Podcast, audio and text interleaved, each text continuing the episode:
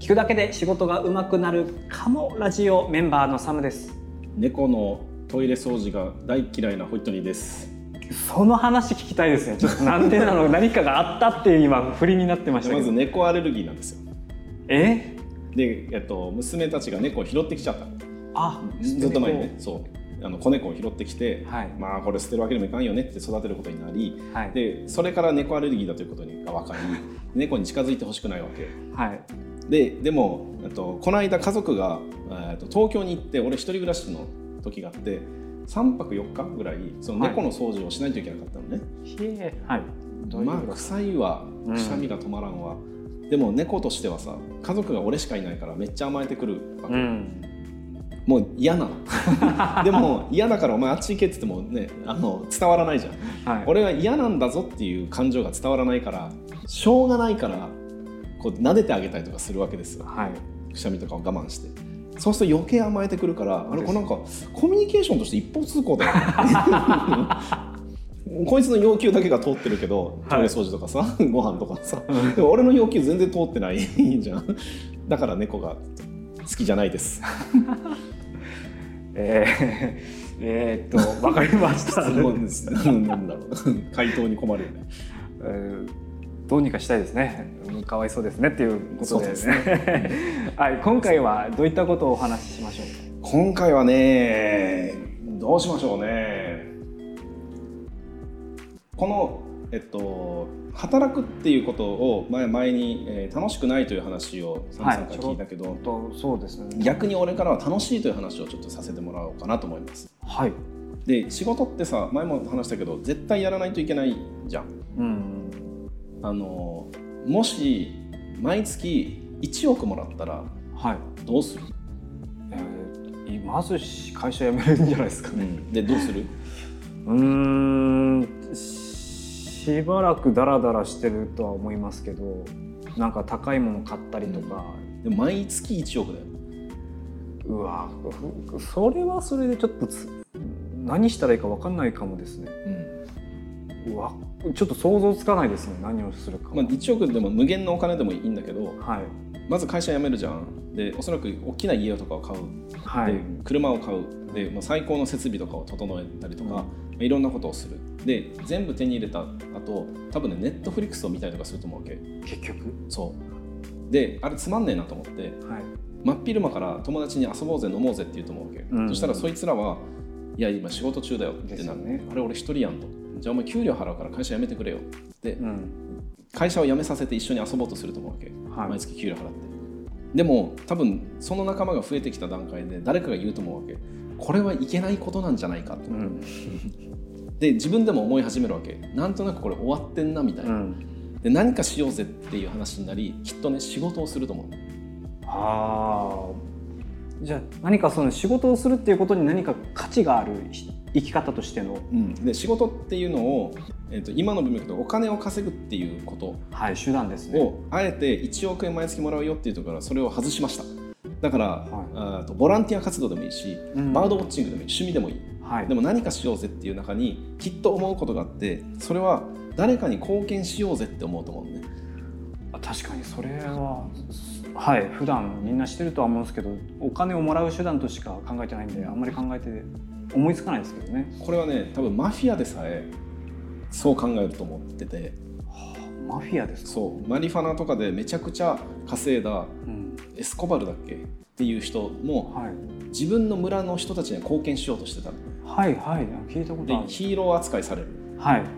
うんとどんな悪党も多分どこかではみんなのために認められたいっていう、だからあのバードウォッチングしててもこれじゃねえって思うと思うわけ。うんうん。バードウォッチングをめちゃくちゃしてったらあれこの鳥減ってってるかもっていうのを気づいたら、はい。それを何とかしてあげようみたいな、うん。鳥のために何とかしようみたいな気持ちが発動して誰かのために何かをするっていうのが本質な気がするんですよ。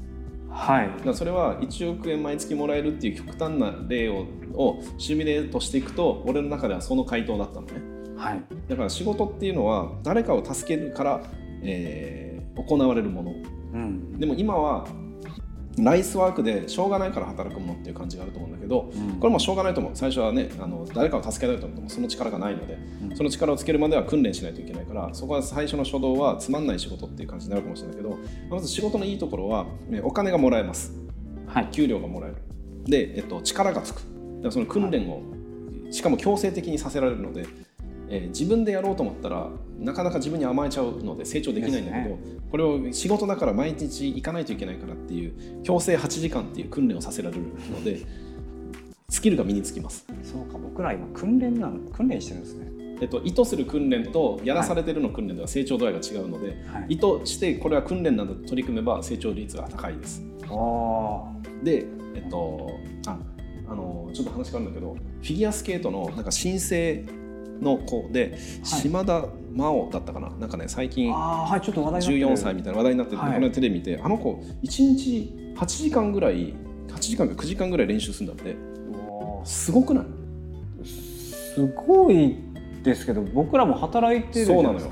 そうなの。だけど今俺たち1日8時間以上10年以上働いてるのにはい。世界の舞台に立ってないじゃん、そうですね。島田さんみたいな名前が売れることもないし、ないしなぜよって思うわけ。でそれは意識の問題ではい。ただやらされてるだけで働いたのか、意図的に世界を目指すと思っては8時間過ごしたのかの違い、ああそうか。そこ島田さんと違うのはそこ、っていう気がするんです。はい。だからどうせ働くんだったら意識向けた方がいいよねっていうで強制力が発動するからその力が意識次第ではどこまでも高まるよっていうのがメリットの一つで仕事はさっきも言った通りあの誰かを助けるものであるっていうことを前提にしたらうん。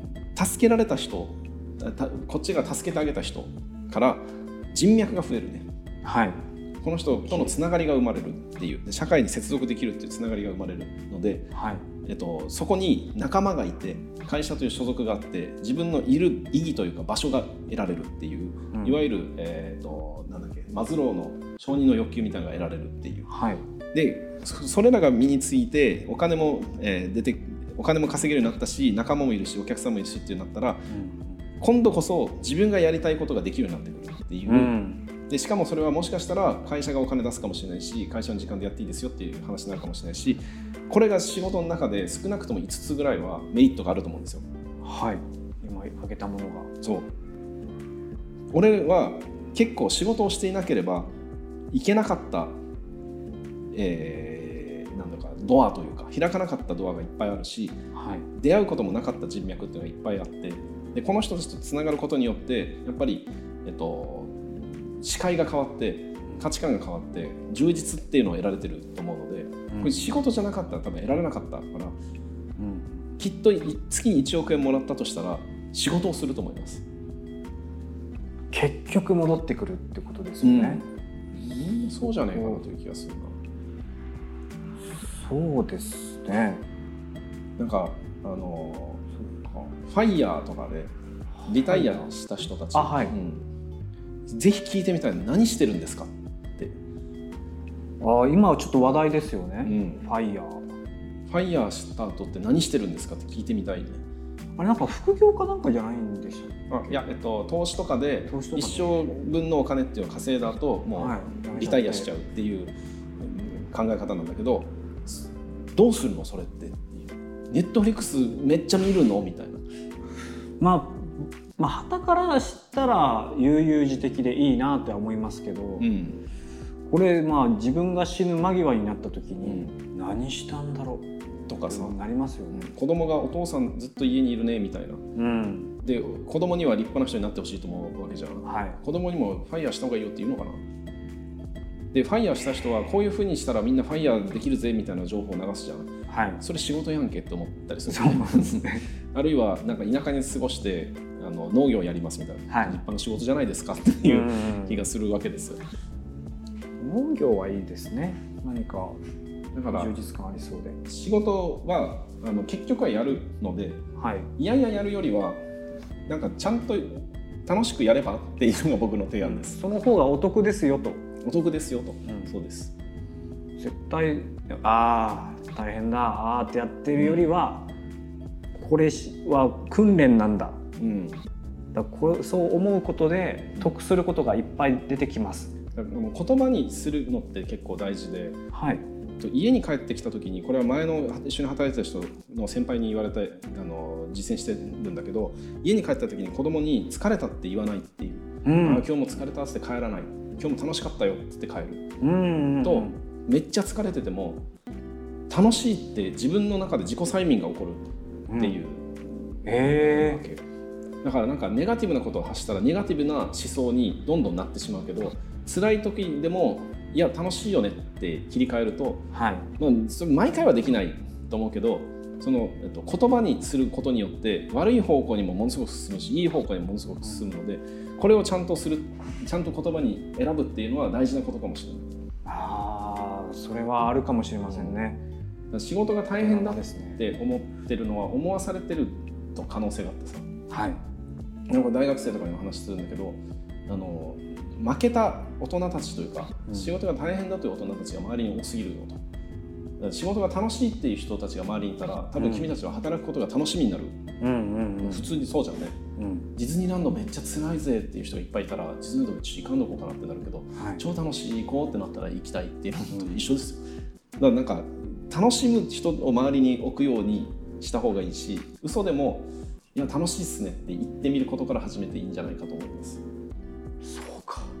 そうですね。僕もなかなか、ま、周りで生き生きしている人とそうでない人って結構はっきり分かれるので、えー、とどうせなら生き生き、嘘でも頑張ってうん、もしかしたら世界が変わってくるかもしれませんね。まず自己催眠にかかりますから。そうですね。自分に自分を脳内麻薬で。そうそうそうそう。ドーパミン出していやそれ楽しいよねっていうふうにする。だってあの舞台とかも大変でしょ？大変ですね、うん。すごい作業だなと思います。でも楽しいここに行くためにやりきるんだみたいな気持ちとかを自分を奮い立たせるわけでしょ？うん。不思議ですね。不思議でしかならないですなんでこんなことやってるんだろうって思うんですけどなんかそういう脳内麻薬がバーンって弾けるところがあるんで、そのみんな快感を絵にやってるのかもしれないんですけど、うん、まあそうだね。かもしれないけどどうせやるならねうん。楽しみたいわけで、うんうん、そうですもちろんそれありますよね、ん。どうせだったら楽しくなる方向にうん。自分を催眠かけちゃいましょう。うん、好転する仕事が楽しいよって例えば料理を作って美味しいって言われたら次の料理も美味しく作ってあげたいという気持ちになるのではい。どんどん消化していく。あの良い方に良いはい。方向に進んでいくと思うんだけど、出した時に「いや大変だったでしょう大変だね」みたいなこととかじゃ「美味しいとか美味しくないどっちだか言ってよ」って思うけどもうこんな大変なことしてさせてもらって申し訳ないなみたいなこと言われながら食べられるとなんか俺そんな感じだったんだみたいな。これって大変なんだ。あだ次また作ろうと思った時大変なんだけどなーっつって出す料理って美味しいかっていう話ですよ。周りが気を使ってそういうことを言うのは大丈夫ですか？いや大変だったでしょうこんなことやってっていうのは、まあ、それよりも先にやっぱありがとうって言った方がいいよね。ありがとう。ありがとうね。こんなに時間かけてこんなことやってくれてありがとうね、うんうんで嘘でもいいからうまいって言ってくれた方がはい。次また美味しいものが出来上がる、まあ、このままでいっかと思うやつもいるかもしれんけど。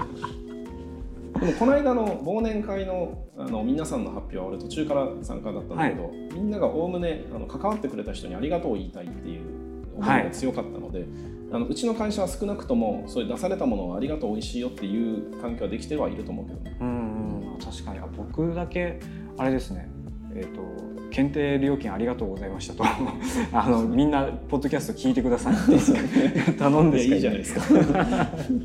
いやそういうなんか感謝を述べようという意識はいいなと思いましたよ。